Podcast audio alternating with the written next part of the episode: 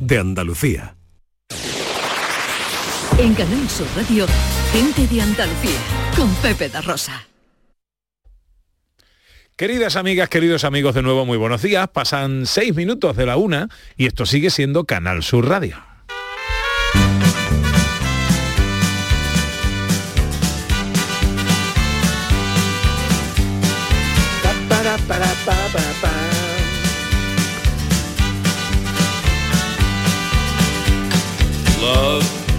Is a burning thing, and it makes a fiery ring. Bound by wild desire, I fell into a ring of fire. Hola, ¿qué tal? ¿Cómo están? ¿Cómo llevan esta mañana de sábado 14 de enero de 2023? And the flames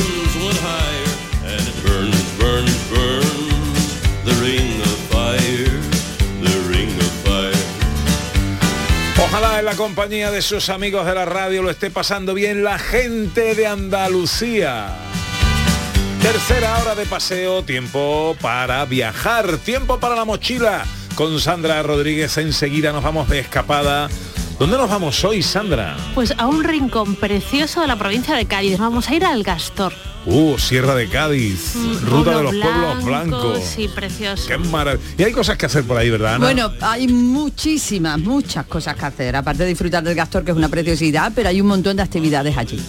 Bueno, ya sabéis que conectaremos con nuestros hermanos de Canal Fiesta para que Miki Rodríguez en su cuenta atrás nos desvele cuál va a ser el número uno de Canal Fiesta para esta semana y acabaremos como cada sábado con la fiesta de los sonidos y los sonidos de la historia. Con Sandra Rodríguez hoy cuál va a ser el tema. Pues un tema que a mí me parece muy divertido, ¿vale? Que es concursos de televisión de antaño.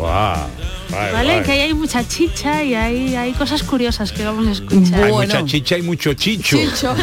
también, también.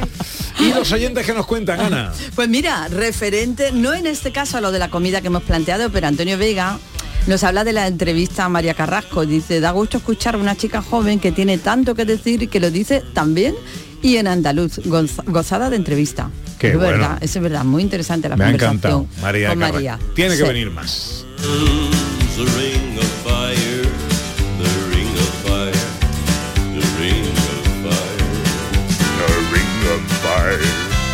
Enseguida nuestra escapada.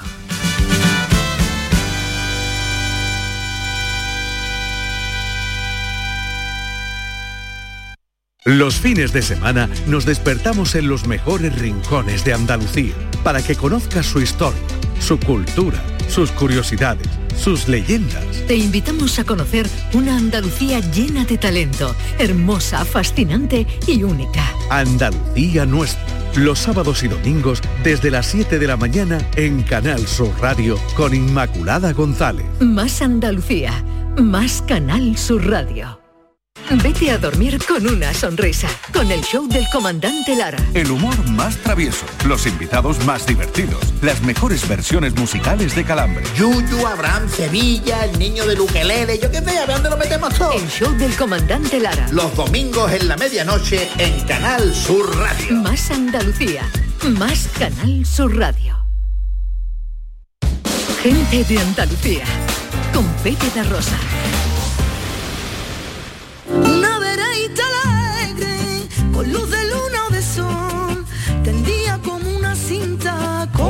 Lado de arrebol.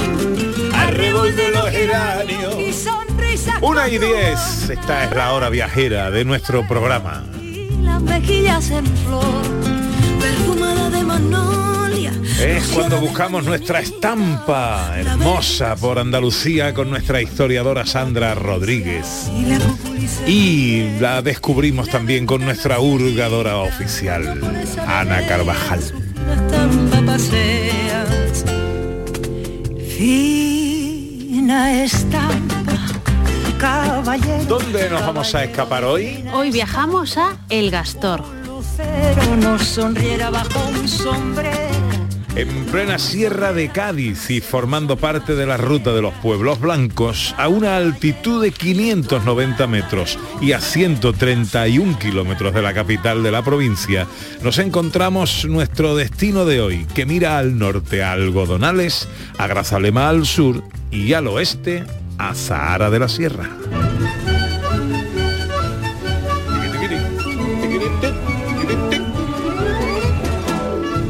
¿Cómo están los manolitos, director?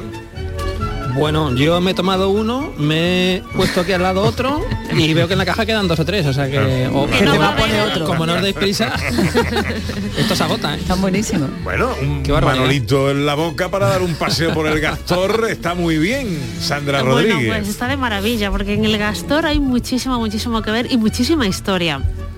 Tenemos, por ejemplo, restos arqueológicos de la Edad de Bronce, se han encontrado útiles y sobre todo destacan los dólmenes. De entre ellos el más conocido quizás sea el dolmen del Gigante o dolmen del Charcón, que es el más grande en cuanto a tamaño de la provincia de Cádiz y que tiene una antigüedad de unos 6.000 años. ¿Qué es un dolmen? Un dolmen es una tumba. eh, parece ser que el origen de esta palabra es francesa y significa mesa de piedra. El dolmen está compuesto, como sabemos, por varias piedras que están puestas en, po- en posición vertical y cubierta por una piedra en, en horizontal. Entonces, pues parece que es una mesa de piedra, por de ahí viene la palabra. Normalmente esto se cubría, ¿vale? Por encima se, se cubrían por tierra, pero con el paso de los siglos van perdiendo esta cobertura, entonces directamente lo que vemos es solamente la estructura en piedra. El dolmen del gigante en concreto es un dolmen de corredor. Se llama así porque para acceder hasta la estructura en forma de mesa de piedra, pues iba, había un pasillo previo, ¿no? Entonces, pues eso tiene, tiene este, esta forma, este dolmen de corredor, que eran realmente lugares de enterramiento y súper importantes a nivel de prehistoria. Hacemos un salto Vamos de estos 6.000 años de antigüedad del, del dolmen del gigante, vamos a la época en la conquista de los cristianos, ¿vale? Tanto la zona del Gastor como otras poblaciones cercanas fueron conquistados a principios del siglo XV por Rodrigo Ponce de León, que como sabemos fue un militar sevillano importantísimo en su época y uno de los principales capitanes que participaron en la guerra de Granada en tiempos de los reyes católicos, hasta tal punto que estuvo presente cuando simbólicamente Boabdil le entrega las llaves a los reyes católicos. Una vez que el Gastor pasa a manos cristianas, eh, em- se dará paso a un proceso de repoblación, ¿vale? Traerá lo, que, lo típico, ¿no? Que la conquista a los cristianos, expulsamos a los árabes que había por allí después de un tiempo y se repobla con cristianos otras zonas de la península ibérica. Y este momento de repoblación es cuando se configura el núcleo actual del Gastor. La población se va a dedicar principalmente a labores agrícolas, algo que perdura hasta la actualidad. En un principio, el Gastor va a depender administrativa y jurídicamente de Zara de la Sierra, que es esta población que teníamos aquí al lado, pero desde principios del siglo XIX, en el año 1820, será ya localidad independiente. Esto os va a encantar, ¿vale? Por el Gastor campó también durante un tiempo nuestro bandolero favorito, ¿vale? José María el Tempranillo, Hombre, ¿vale? hombre, por favor. Ya que dicen que tuvo O aquí una Antonio de novia- Chen. O Antonio de Chen, exacto, ¿vale? Bueno, pues ¿por qué venía el tempranillo al Gastor? Bueno, aparte que estamos en Cádiz, que es tierra de bandoleros, pues al parecer aquí tenía una novieta que se llamaba Rosa, a la que visitaba con frecuencia, ¿vale? De hecho, en la casa que era de esta señora, de Rosa, se ha hecho hoy en día un museo de usos y costumbres populares que lleva el nombre de este célebre bandolero, el Tempranillo. El museo está ubicado en una casa típica del siglo XVIII y en él podemos ver objetos cotidianos de nuestro pasado reciente, ya en desuso y que merecen la pena conservar. Entonces, pues aquí tuvimos a, a José María el Tempranillo. Y no es el único personaje ilustre que conoció las calles del Gastor. Aquí también pasó su infancia Diego del Gastor, que es un guitarrista flamenco de fama internacional. magnífico. Hombre. Exacto, de los grandes, que además se llamaba del Gastor porque creció en estas calles de esta localidad. Y bueno, eh, es muy importante, tocó con los grandes, eh, participó en numerosos conciertos en numerosos puntos de España y también en el extranjero. Y eh, la Bienal Flamenca de Sevilla del año 84 le rindió homen- homenaje a este señor, a Diego del Gastor.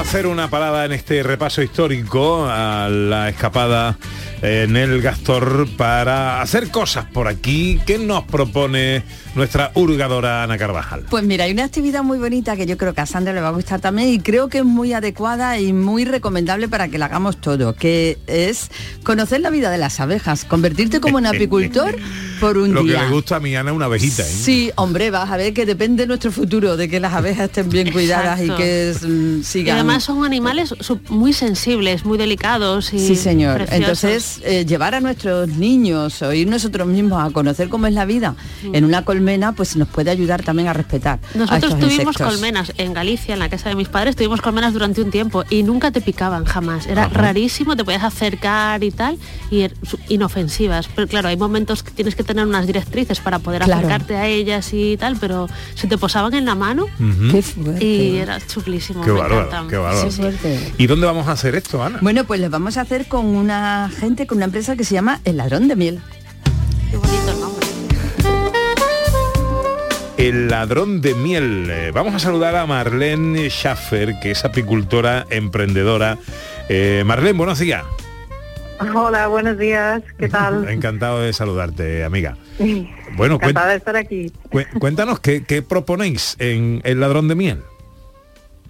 Pues a mí me, encanta la vida de las abejas y yo veo que hay mucha gente que tiene mucho miedo de las abejas. Entonces yo mm, ofrezco que la gente se pone en un traje, aprende un poco sobre estos insectos tan maravillosos y que echamos un vistazo dentro de la colmena y lo vemos con mucha tranquilidad, am, vemos cómo trabaja, vemos la reina, ah, los zánganos y luego am, también tenemos la, la posibilidad de probar un poco de la miel.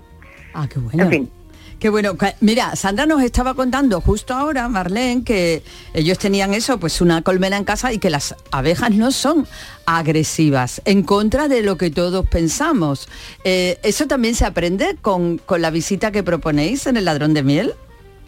Claro, para mí lo importante es que en- entendemos la importancia de las abejas. Y na- normalmente una abeja que no está en su colmena, que está, que se llama pecorear, mm, buscando comida en las flores, no, no te va a picar, no tiene un, un objetivo.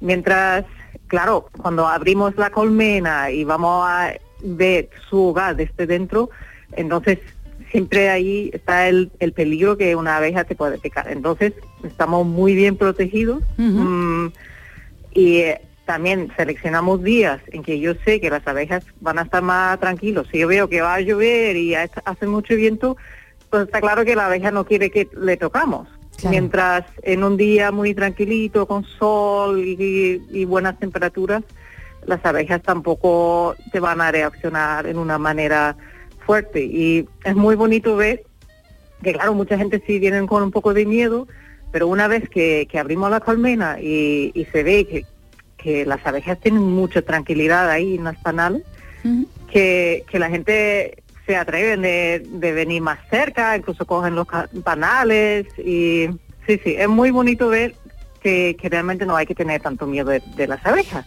Y es muy importante que, porque estamos hablando, y que, como tú dices, ¿no? uno de los objetivos es conocer la vida y respetar y conocer la importancia de estos insectos. Hay que saber que, como bien has dicho, no siempre se puede hacer. O sea que para hacerlo de una manera respetuosa hay que tener en cuenta que a lo mejor uno tiene, quiere ir a verlo, pero ese día no se puede ver porque ese día no sería conveniente para las abejas, que no en todo momento, ni con todas las temperaturas, ni con toda la climatología se podría hacer esa actividad. Exactamente. Em, ahora, en, en esta época de frío, de invierno, em, tengo las visitas un poco paradas. Se puede visitarme en la, en la finca, pero no vamos a, ver, a ver- abrir las colmenas, no vamos a verlo desde dentro. Y ya a partir de más o menos abril y días que, que vemos que ya no ya no va a estar fresquito, em, pues ya empezamos otra vez con las visitas.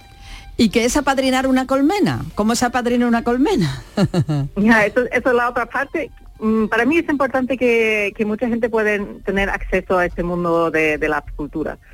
Entonces, con el programa de apa- apadrinar una colmena, tú tienes la oportunidad de tener tu propia colmena con tu nombre puesto, eh, recibes un poco de miel de esta colmena y también tiene la, la posibilidad de visitarlo. Con, bueno, también tengo traje para niños, entonces es algo para, para toda la familia.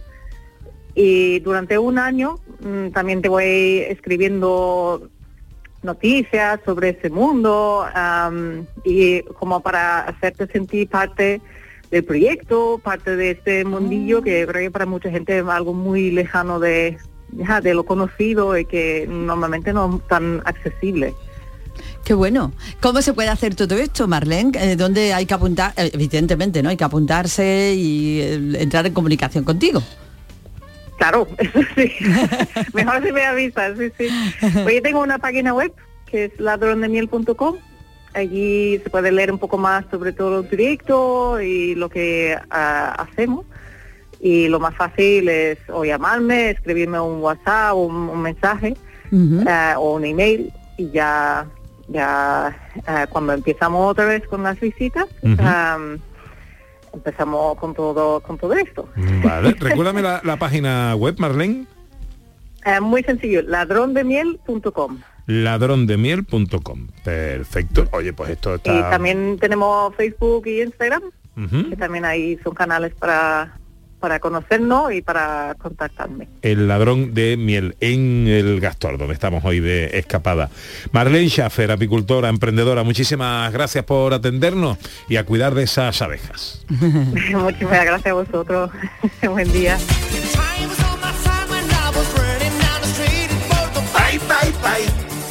Visitas indispensables, Sandra. Bueno, la primera de ellas, la parroquia de San José, que está ubicada en el centro del Gastor.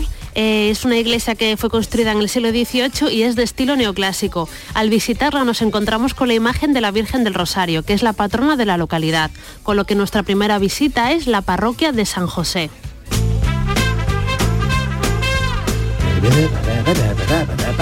Segunda visita. Bueno, como no podía ser de otra forma, pasear por el Gastor, ¿vale? Es, mm, porque un paseo por el Gastor es deleitarse entre sus calles estrechas, pertrechadas por casas de paredes blanco, inmaculado y flores de colores.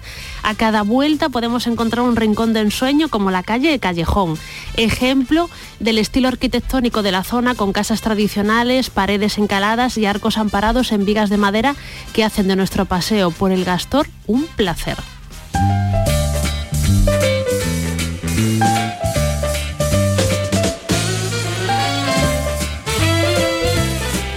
Tercera visita. Pues va- vamos a recomendar algo de lo que hemos hablado anteriormente, que es el dolmen del gigante. Para visitar este dolmen debemos acudir a las faldas del Tajo Algarín y podemos hacer una ruta de senderismo desde el Gastor hasta, hasta la zona donde está.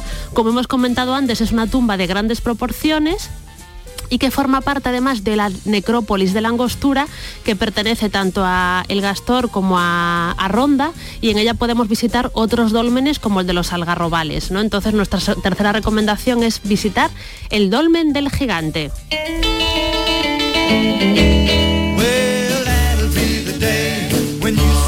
Pues ahí están las tres visitas indispensables que nuestra historiadora Sandra Rodríguez nos recomienda para nuestra escapada en el Gastor, la parroquia de San José, un paseo por el Gastor y el Dolmen del Gigante.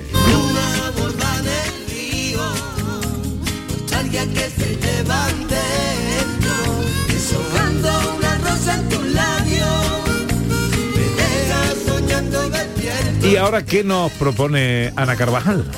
Pues mira, esto tiene que ver con tu regalo de Reyes, de tirarte en paracaídas. Ah, porque ya que tienes tanto interés en volar, pues también tienes la oportunidad de ver el castor a vista de pájaro. Ah, Pero en este caso, en vez de en un paracaídas, como tú vas a hacer dentro de un tiempo, cuando hagas testamento para mí y todas esas cosas. pues esta- en esta ocasión lo vamos a hacer en parapente, porque además, bueno, imagínate ver todo eso y acompañado por los buitres y ver esa zona tan preciosa, pues a vista de, de pájaro. Así que esa es la actividad que te propongo. Vamos a hacerlo con Go Experience. Saludamos a su propietario David Corpa García. Hola David, muy buenos días.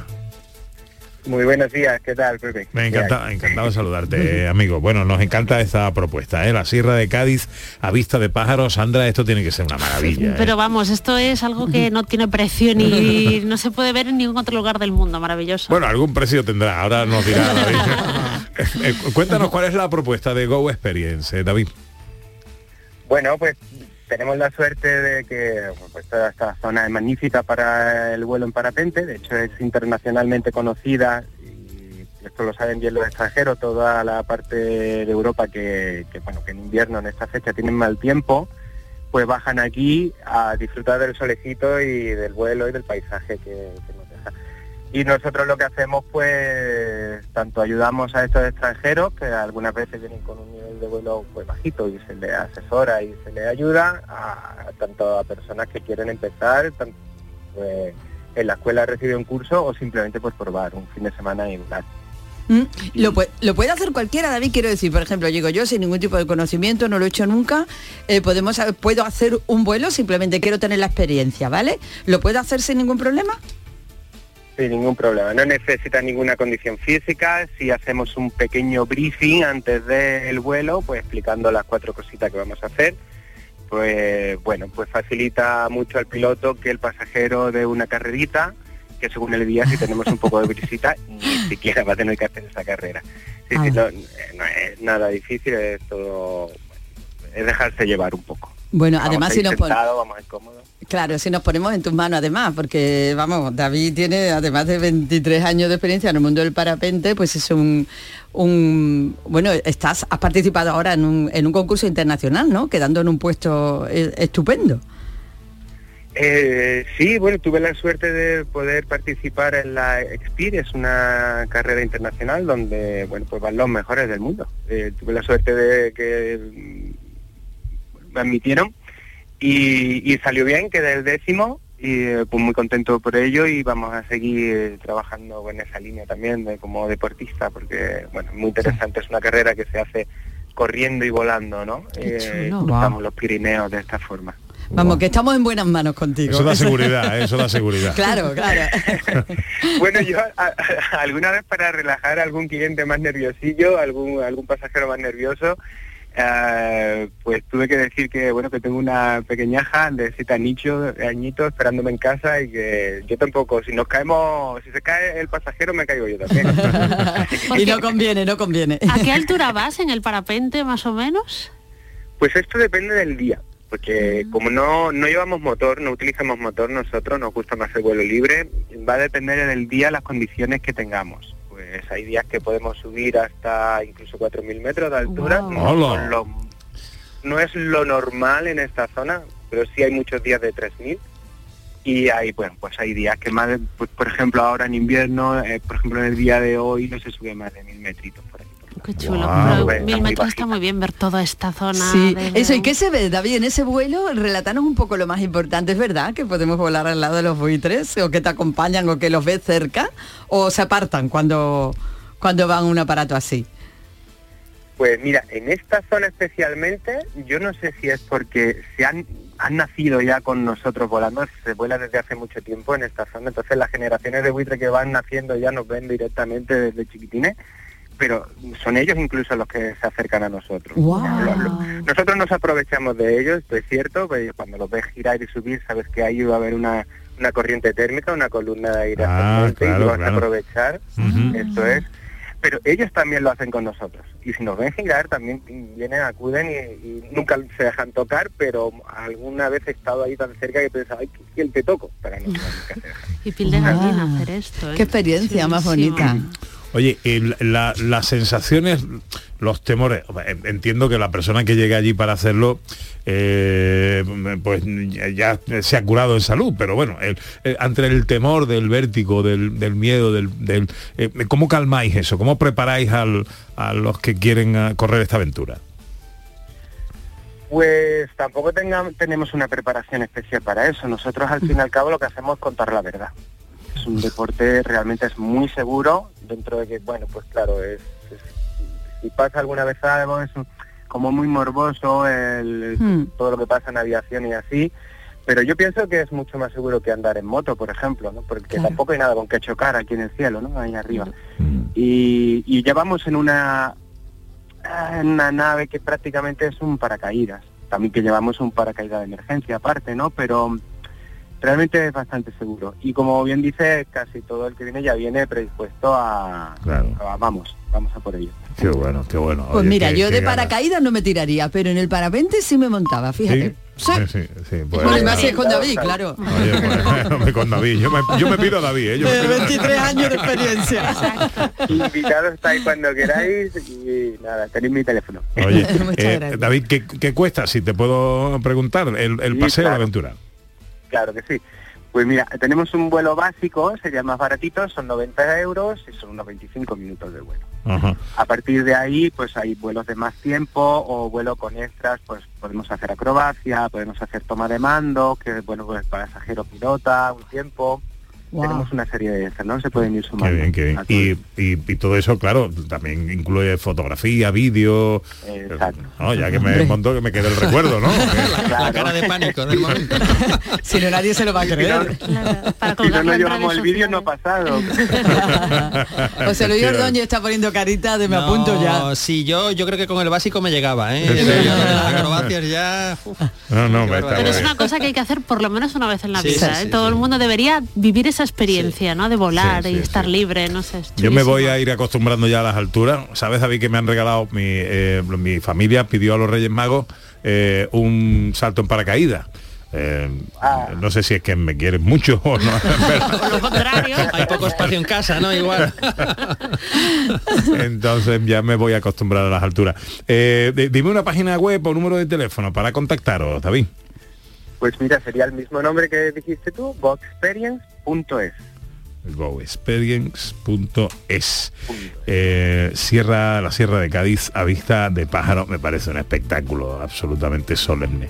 Eh, David Corpas es el propietario de Go Experience. Gracias por atendernos, amigos, y que vaya todo muy bien. Muchísimas gracias a vosotros.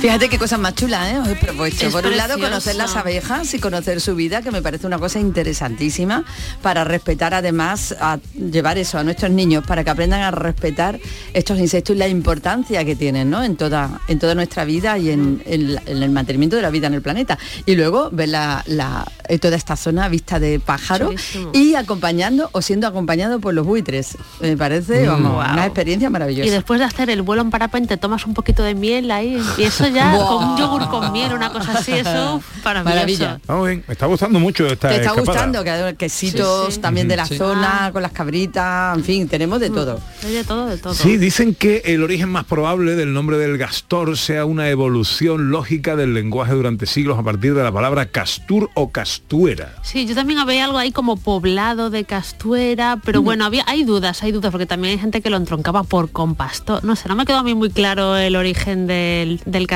pero tiene un nombre precioso. ¿Algún apunte más? Bueno, pues hablamos un poco de patrimonio inmaterial, ¿vale? Y Una fiesta, ¿vale? La fiesta del Corpus Christi es súper importante en el Castor hasta el punto de que está declarada fiesta de interés turístico nacional de Andalucía desde el año 2008. Esta fiesta, eh, bueno, tiene su origen en el siglo XV, en el siglo XV, y se engalanan las calles de estas con cubiertas de mantos vegetales, y hierbas aromáticas, y es precioso, ¿vale? Arcos florales que cubren las fachadas de la casa, imaginaros un pueblo blanco adornado con flores, ¿vale? Espectacular. Y aparte, en esta fiesta del Corpus Christi se hace el certamen de gaita gastoreña, que es otra que también forma parte del patrimonio inmaterial de Andalucía, ya que es un instrumento de viento muy peculiar y propio de la zona, ¿vale? La gaita gastoreña es algo exclusivo de esta zona, del Gastor y algún poblado de alguna de las localidades de alrededor, y también forma parte de, de esta fiesta del Corpus Christi, con lo cual puede ser una excusa, ¿vale? Ir en el Corpus a visitar el Gastor, pero es bonito en cualquier época del año.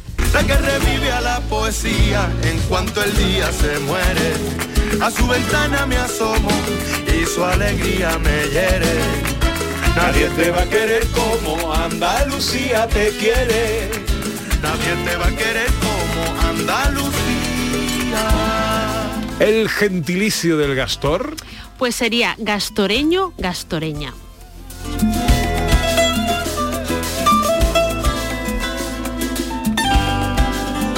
Cada sábado un rincón, una estampa de nuestra tierra. La de la mezquita y la del Con espeto. Sandra Rodríguez, con Ana Carvajal. Entre el sol y el mar. Paseamos por Andalucía. Es nuestra escapada. La que por febrero huele a carnaval, la que Picasso describió. Enseguida llegan los sonidos de la historia. Un repaso a nuestro pasado. La del amargo salero. Nuestro presente en algunos casos. Bueno, los que tenemos más edad, pasado reciente. A través de los sonidos. A su ventana me asomo y su alegría me hiere. Nadie te va a querer como Andalucía te quiere. Nadie te va a querer como Andalucía. En Canal Sur Radio, gente de Andalucía, con Pepe da Rosa. Noticias fin de semana. El repaso a la actualidad del día con la última hora, la información local, el deporte. Noticias fin de semana. Sábados y domingos a las 2 de la tarde con Carmen Rodríguez Garzón. Más Andalucía, más Canal Sur Radio. El Sevilla de San Paoli ha salido de los puestos de descenso con el nuevo año. Pero ahora toca ganar y seguir ganando. Así que que siga la racha. Y este sábado, suerte también al Granada en segunda, que se mide ante el Levante en el Estadio Ciudad de Valencia. Y tenemos un Unicaja Málaga Obradoiro en la Liga ACB de baloncesto. Y todo en la gran jugada de Canal Sur Radio, desde las 3 de la tarde con Jesús Márquez. Más Andalucía, más Canal Sur Radio. En Canal Sur Radio, gente de Andalucía con Pepe da Rosa.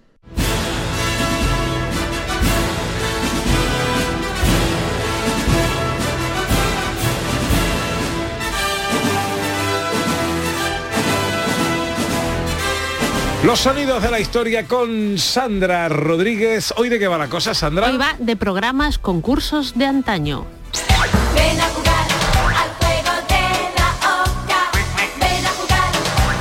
acordáis del juego de la OCA? ¿Eh? Con Emilio Aragón, eh, Lidia Bosch. ¿Lidia Bosch era? Sí, Lidia Bosch. Lidia Bosch. Eh, sí, sí, sí, sí. que después hicieron juntos médico de familia, ¿no? Ah, sí, Eran médico de también, familia, me acuerdo, fueron sí. también pareja ahí televisiva. Sí, señor, sí, señor. No sé si fue antes o después. No me Después. acuerdo, ¿no? ¿Después? Sí. Médica familia después, ¿no? Sí, sí, médico de familia después. Bueno, pues somos todos oídos. Bueno, hoy hablamos de concursos, de ganadores y de perdedores. Competir es algo que el ser humano lleva haciendo desde la antigüedad. Nos podemos remontar a las Olimpiadas clásicas que nos legaron los griegos, que no eran sino concursos o pruebas deportivas. Estos Juegos Olímpicos de los griegos datan del año 776 a.C. y participaban concursantes o deportistas de todas las ciudades, estado, que iban hasta Olimpia donde se enfrentaban los unos a los otros con el objetivo de que gane el mejor. Respecto al mundo televisivo, hasta donde sabemos, o bueno, esto realmente lo he mirado en internet, ¿vale? No es muy fiable, pero dice que eh, el primer juego de la historia de la televisión fue un concurso televisivo llamado Spilling Bee que emitió la BBC en el año 1938. Era un simple concurso de deletreo que venía ya de la radio, ¿vale? Pero fue todo un éxito y, todavía hay formatos de concursos de televisión de deletreo que a los anglosajones les encanta, porque como no escriben como hablan, pues En deletrean. todas las películas salen los Siempre, les digo, encanta. ¿qué- pero ¿por qué les gusta tanto? Claro, es por eso. Claro. Al parecer en España, que no he encontrado restos confirmables en plan material audiovisual, el primer concurso de televisión fue el Enigma del año 1958, Hola. que era un concurso de juego de preguntas donde se, re- se tenía que resolver un, un misterio. Pero nos vamos a ir ahora a uno de los concursos más míticos de la historia de la televisión y hablamos de Canal Sur también, de aquí. Buenas noches, hola, hola, hola, esto es. Bueno, prometo no, prometo no hacer más esto, ¿eh? es que me dijeron, hace mucho ruido con el, cada vez que haces con la mano así, pero no, no lo haré más. Palabra de honor que no lo haré más. Bueno, vamos a, presentar al primer equipo, vamos a conocerlos eh, a través de qué, después de su tarjeta de visita, el equipo A. Adelante, tarjeta de visita, venga. Hola, soy Vicente, soy de Cádiz, Cádiz, y este era un tío que entró en un bar y dice, camarero, por favor, ¿tiene antes? Dice, sí, pues tengo un brinco y traigo una cerveza. No, no lo entendí. Yo no me he enterado, Yo soy de Cádiz, Cádiz y es de un hombre que entra en una droguería y pide, dice, muy buenas, ¿tiene alpargatas? Dice, muy buenas, muy buenas, ¿tiene alpargatas? Bueno, yo soy Manolo, también soy de Cádiz, Cádiz. Y esto es un hombre que va a una frutería y dice, bueno, ¿me da un kilo de peras? Dice, ¿de agua? Dice, no, de peras. ¡Ay, qué tante! Ahí Este señor es el presidente de la sexta ahora, ¿no? Emilio Aragón, sí. Emilio sí, Aragón, jovencísimo, eso fue un- pues, uno de los primeros programas eh, Este que del tuvo 89, en 90 por ahí. emisión. sí, sí. 89 y aparte fue un pelotazo, un super éxito y fue como pionero en concursos, en programas de chistes que después supo mucho en otras cadenas. y de aquí y tal. saltó a Telecinco, ¿no? Emilio Aragón, creo. Sí, O- claro. Esto, esto fue eh, un favor personal que le hizo Emilio Aragón al bueno de Tomás Sumer, que Dios tenga en su gloria, Sí. que arrancó ese programa aquí y claro, hacía falta un... Emilio Aragón no era la estrella que fue después, pero ya era un Ya tío... había hecho cosas, sí. había, Bastante había conocido, hecho lo de primer, lo de la primera Sí, sí, ni en vivo ni en directo, vivo ni en y alguna película también de hecho, ¿no? Sí, película, el espectáculo de Barnum eh, de teatro, en fin, que ya era un tío muy conocido, lógicamente, y, y de, ese pro- programa eh, emergió la figura de Mané, ¿os acordáis, no? Ah, También sí, el- sí, sí, sí, sí, con el tupé. Ah, que luego se fue, que luego lo fichó Emilio Aragón y se lo quedó de, en fin, de, De colaborador, de colaborador Sí. permanente para sus programas. Buenísimo. Bueno, oye, vamos a la selección musical, a propósito, ad hoc, podemos decir, eh, de nuestros colaboradores. Empezamos por la elección de Ana Carvajal.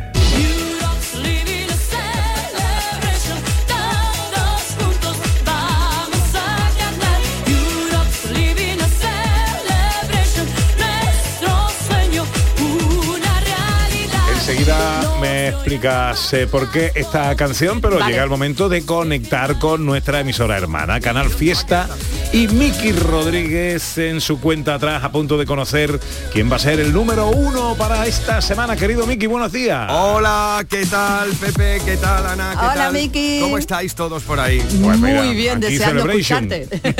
Qué maravilla, qué maravilla. Oye, por cierto, ¿sabéis cuál ha sido la entrada más importante durante toda esta semana? ¿Os lo imagináis algunos? Me imagino el número uno, ¿no? No, la entrada más La importante. entrada. La entrada más importante esta semana en la lista. La nueva canción más importante que más está No. votando todo el mundo. Bueno, yo qué sé, la voy a poner ahí un poquito a ¿Cuál ver, ha si, a, sido? a ver si os suena. Hombre, claro, Shakira. Ah, claro, como no se nos había ocurrido. Madre mía. Eso es una entrada. Imaginaos, ¿no? Más de 60 millones de visualizaciones solo en YouTube en tan solo 24 horas la que está liando la colombiana. Imaginaos cómo están las redes Qué hoy barbaridad. de Canal Fiesta de cuenta atrás votando por esta canción. Bueno, ¿qué opináis vosotros al respecto? Porque este tema no solo se ha metido en, en la música, o sea, en la, en la noticia especializada musical, sino que está copando la información general porque el salseo ha sido totalmente brutal y adoro los memes. Dios salve a los memes. Sí, sí, sí, creo que el mundo no se ha acabado todavía por- por- gracias a los memes. ¿Qué opináis vosotros de, No hay, co- no hay conversación, no hay otra conversación en las de- de calles. que la colombiana sea tan explícita a la hora de referirse a su expareja? Sí, sí, sí. Bueno, pues eh, yo lo primero que he tenido que buscar la letra, ¿eh? porque se reconozco que soy de los que no la entiende, eh, pero luego una vez leída, eh, ahí eh, la, la la musificación, la musificación del rencor, ¿eh? Ahí. Mm, sí, sí, desde, desde de- luego está haciendo caja, como ella dice, ¿eh? No, caja sí, vamos, ya, la deuda la tiene pagada, pero vaya que... Sí, no cuando sé, dice la no letra hoy las chicas no lloran, las chicas facturan, no le falta razón, ¿eh? Literal. A mí me, me ha encantado un meme, Pepe Ana, que dice, una oyente de Canal Fiesta me ha escrito aquí en Twitter hoy, me dice, las mujeres no lloran, las mujeres facturan, dice, excepto si eres autónoma, que entonces lloras mientras facturas. Bueno, bueno. Edición de sábado, vamos a hacer un repaso, hemos dejado eh, la lista a Pepe Ana, queridos amigos de Canal Sí. Sur, que saludamos a esta hora de la tarde, en el puesto número 11, como es habitual cada semana, vamos a buscar... Los 10 importantes. En Canal Fiesta Radio, cuenta atrás. Todos luchan por ser el número uno. Durante todo el día de hoy se ha estado votando con el hashtag Almohadilla N1 Canal Fiesta 2 y la audiencia ha dictaminado que de esta manera queda nuestra segunda semana en este 2023, los 10 más importantes. El top 10 de Canal Fiesta durante toda esta semana es este. Este es el top 10 de la lista de éxitos de Canal Fiesta Radio. 10. Ahí está la grande Belinda. Yo sé que quieres un cachito de pastel. Con tus besitos eres santo Me la 8 Y no te importa. Maravilloso. El plan fatal. Si ella supiera que estando Melendi contigo e India Martínez. Todo lo prohibido. Nunca te he visto llorar. Cepeda. Llegar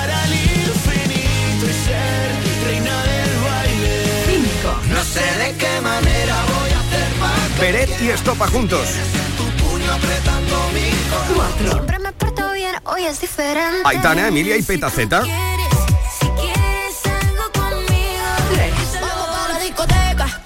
Lola Índigo y María Becerra juntas. Y ahora solo quiero cantar. La plata es para mi paisano Manuel Carrasco. Y este es el número uno de esta semana.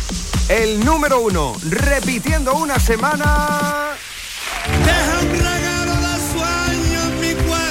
El niño del sombrero, el Celu. Nuestro querido barrio, el barrio al cual saludamos a esta hora de la tarde ya en Andalucía. Enhorabuena, ¿qué tal? ¿Cómo estamos? Buenas tardes a todos. Eh, enhorabuena, tío. Nuevo número uno en Canal Fiesta. Ya lo sabes que aquí lo vota la audiencia. No hay un número uno más merecido que este y no hay nadie más que se lo merezca que tú. ¿Qué tal? ¿Cómo estás? Pues estamos muy ilusionados ahora mismo que estamos como recién paridos, ¿no? Y llevando eh, este trabajo adelante. Y bueno, orgulloso de ser número uno en Canal Fiesta. Oye, eh, como, como te digo, la audiencia es quien vota aquí, quien sube, quien baja. Pues ahí dejamos al bueno de Miki Rodríguez saludando al barrio eh, una semana más. Esto es voto de nuestros oyentes de la emisora hermana, los que deciden que de nuevo sea número uno de la lista del canal Fiesta para toda esta semana. El niño del sombrero, como dice Miki, el barrio.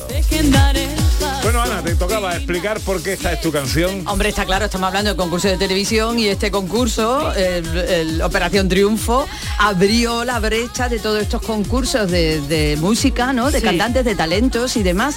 Fue un auténtico fenómeno social y además devolvió la ilusión por Eurovisión, que ya estaba así como adormecida y mortecina, y de pronto otra vez volvimos todos a ver Eurovisión. Y de ahí salieron Bisbal, Bustamante, toda esta gente. Muchos números uno del canal Sí, Fiesta sí, también y- verdad. y, y del mundo. Muy bien, más cositas, más sonidos, Sandra. Bueno, hablamos, eh, como comentar, siempre se ha competido en la antigüedad, hemos hablado de las Olimpiadas, pero si vamos hasta la Edad Media tenemos que recordar los torneos medievales, que eran estos bandos de caballeros que luchaban entre sí por algún tipo de trofeo, que podría ser desde armaduras o cos- ¿Sabes que en. Italia eso sigue eh, estando vigente? Los torneos medievales, en los barrios, al menos en, en Florencia y toda esa zona, sigue estando vigente y hay además como un fanatismo y una pasión tal cual aquí tenemos en los derbis futbolísticos. Y cada barrio tiene su caballero que participa en el torneo. Pero con menos, con menos Con sangre. pañuelo, sí, hombre, Con con menos sangre. sangre, en la época medieval. con ninguna Bueno, en la sangre. época iban muy preparados, los torneos no era una guerra, era realmente un preparativo, juego. un adiestramiento para la guerra, ¿no? Y participaban, iban ahí súper enmascarados, como hemos visto todos cientos de armaduras y utilizaban estas lanzas para competir entre ellos. Pero volvemos de nuevo a los concursos de, de televisión porque hay uno que es mítico.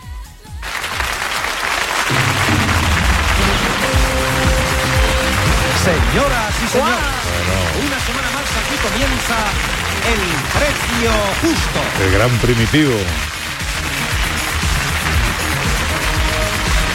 Con María, Susi, Tina, Tenía zapatas.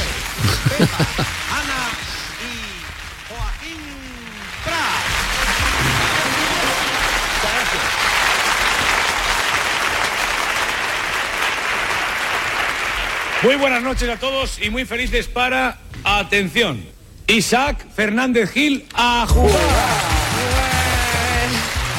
Que lo hizo mítico, ¿eh? La Y jugada. hacía así con la mano un Sí. gestito. Bueno, año 1991, este era un momento de Joaquín Prat eh, presentando el precio justo, programa mítico, mitiquísimo, que venía de un formato estadounidense que ya había triunfado aquí en los Estados Unidos. Y en el hubo un momento, ¿vale? Un premio que, que- que fue- que creo que fue justo este año, en el año 91, que se llevaron un escaparate valorado en más de 40 millones de pesetas de la época, que fue como el premio más importante en televisión y que estuvo como récord durante nueve años, ¿verdad? Sí, se sí. ganaba auténticos pastizales. Era, ¿eh? era- era un concurso muy participativo porque todos en Mm. casa em, em, Eh, sí, jugábamos. podíamos apostar por el precio y buah. Bueno, pues a mí esta es la canción que me sugiere el tema de hoy.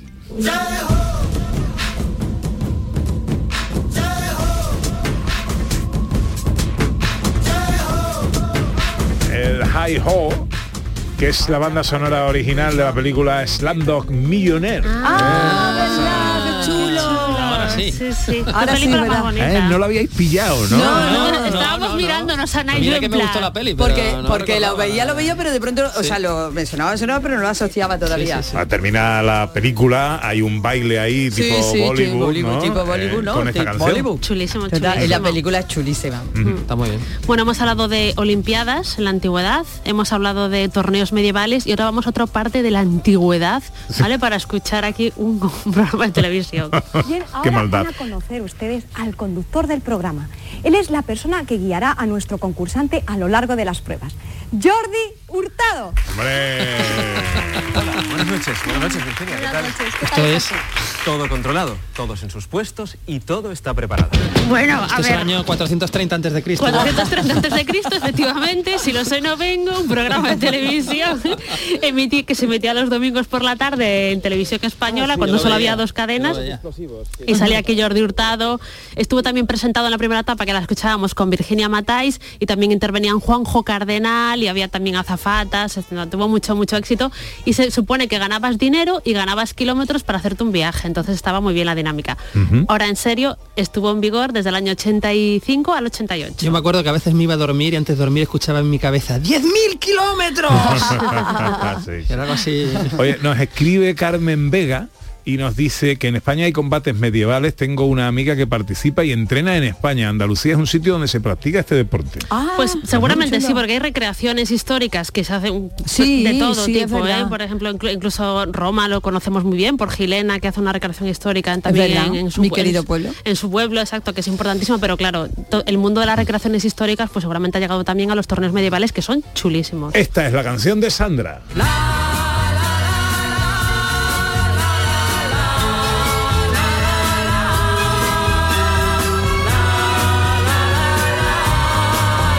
¿Por qué has elegido esta canción?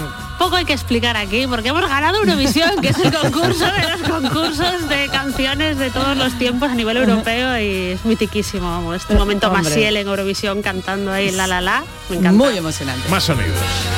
Bueno, y si hablamos de concurso de televisión de antaño, hay un concurso que es mítico, pero no mítico al- más allá del precio justo de cualquier otro concurso de televisión que podamos poner en, los- en el horizonte de los corazones de todos los hogares de España, tenemos que hablar de este concurso. Hola, bienvenidos. Nuestra pareja número uno, el Fari y Alaska. Una pareja que no, no pensaríamos en ella de antemano, ¿no? Qué maridaje bueno. Somos la pareja más idónea del mundo. Además, yo creo que lo más positivo que voy a sacar del programa, aparte de haberme estado un ratito con esta serie de amigos, es Hablamos del buenas 1, 2, relaciones que tengo 3. con mi hermana Alaska, de verdad. y este en concreto, no una versión especial que Hoy se hacía diríamos de VIP, cuando. es versión VIP, ¿vale? Versión Nuestros VIP. Famosos. Y otros programas especiales. Pero quiero que escuchéis una cosa ahora. famosos o, o el de los niños, Está, es decir, está presentando el juego, el Mayra concurso. Gómez Ken aquí. Mayra Gómez que y enseguida llega la azafata. y la que Una belleza de azafata, ¿no? Como siempre. Y igual así, pues de las dos, quien gane la eliminatoria pasará al juego de Botilde, que diga la subasta la que pierda el juego de Botilde.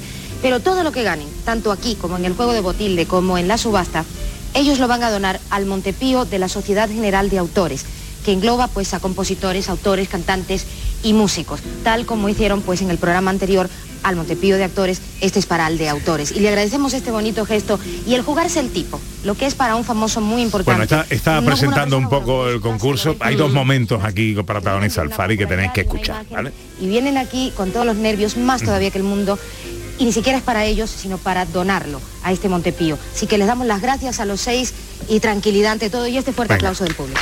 Muy bien. Ahora vamos al tema. Ahora al vamos tema. al tema. ¿eh? Y comenzamos, así que Pat, por favor, nos traes eh, la primera pregunta. Entramos. Mucha suerte. Suerte la de tu novio. Suerte la de tu novio. Un clásico. Pero ahora mira lo mejor, ¿eh? Ahora, Tengo la seguridad de que si ustedes logran esta noche acumular muchas pesetas, se irán a cenar y a brindar por el éxito obtenido. Pero para brindar necesitarán copas y para comer muchas otras cosas. De esas cosas vamos a hablar. Por 25 pesetas deben decirnos utensilios para comer y beber. Y Utensilios. por favor, recuerden que no vale eh, los cambios de color o tamaño, es decir, no me pueden decir una copa roja, una copa verde, una copa grande o una copa pequeña. Es decir, tienen que decirme utensilios para comer y beber. Por ejemplo, las copas. Un, dos, tres, responda otra vez. Las copas. Las copas. El vino. El Fari empieza muy fino. Se ve que le gusta el vino. Ah, las tacañonas ahí ya con... Pero a ver, Farid, ¿qué estaba pensando en ese momento? Pero a, mí me encanta, a mí me encanta el momento Fari 100%. Cuando llega esa zafata con la bandeja y los sobres, dice, suerte, dice, suerte a la de tu novio. Buenísimo, buenísimo. Oh, madre mía. No le iba a dar Twitter nada al Farid hoy en día. Bueno, esta es la canción de Ordóñez. People are crazy and talks are strange. I'm locked in tight. I'm out of range. I used to care, but things have changed. ¿Y esto por qué? Porque a- aglutina dos concursos, en cierto modo, ¿no? Por un lado tenemos a un premio Nobel de Literatura cantando y por otro lado es una canción que ganó el Oscar a Mejor Canción en la edición de los Oscars del año 99 o 2000 creo que fue. Es Bob Dylan cantando Things Have Changed, que salía en la película Jóvenes Prodigiosos con Michael Douglas, que era un peliculón. Un premio Nobel que no fue a recoger. Que no fue a Que recoger porque estaría cansado el hombre, yo qué sé. Bueno, y, de, y, y el cine que te sugiere que... Pues hay muchas películas, pero hay una en concreto que son muchas historias y una de ellas trata de un niño que gana un concurso.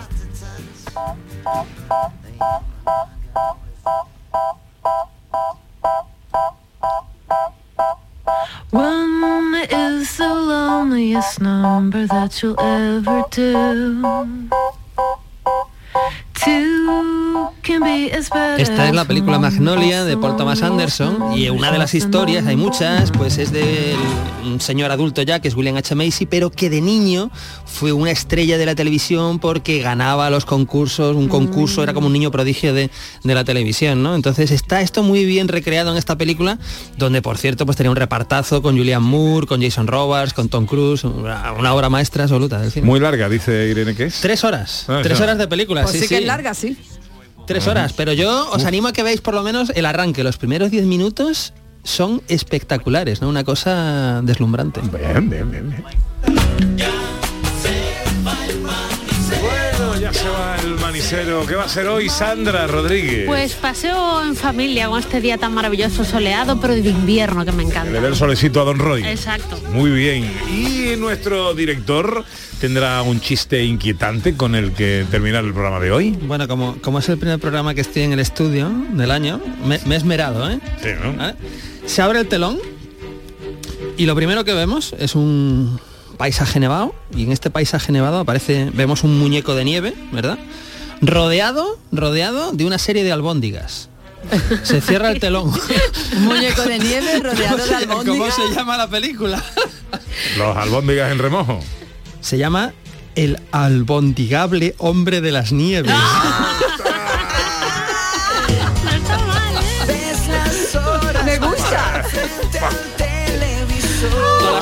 pensando. Pues a mí me ha gustado. Sí, hay que hacer un compendio, ¿eh? Hay que hacer un día una recopilación.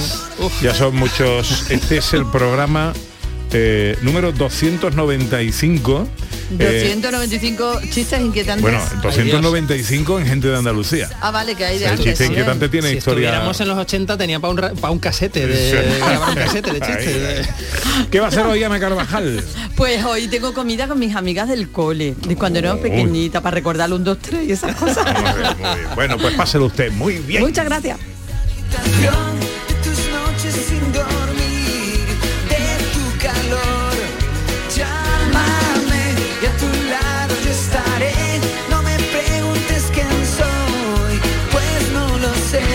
María Chamorro estuvo pendiente de todo en la producción. Gracias, María. Yo estaré, no me preguntes quién soy, pues no lo sé. La gran Irene López Fenoy a los mandos de la nave.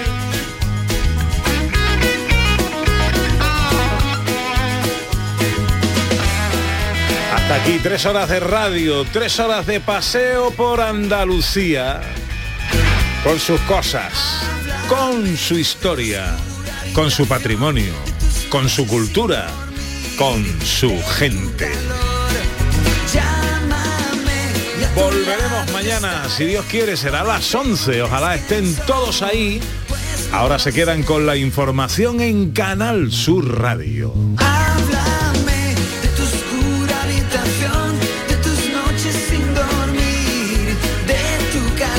Un día bonito, disfrútenlo, cómanse la vida. Yo estaré, no me preguntes quién soy, pues no lo sé. Sean inmensamente felices, amigas, amigos. Adiós.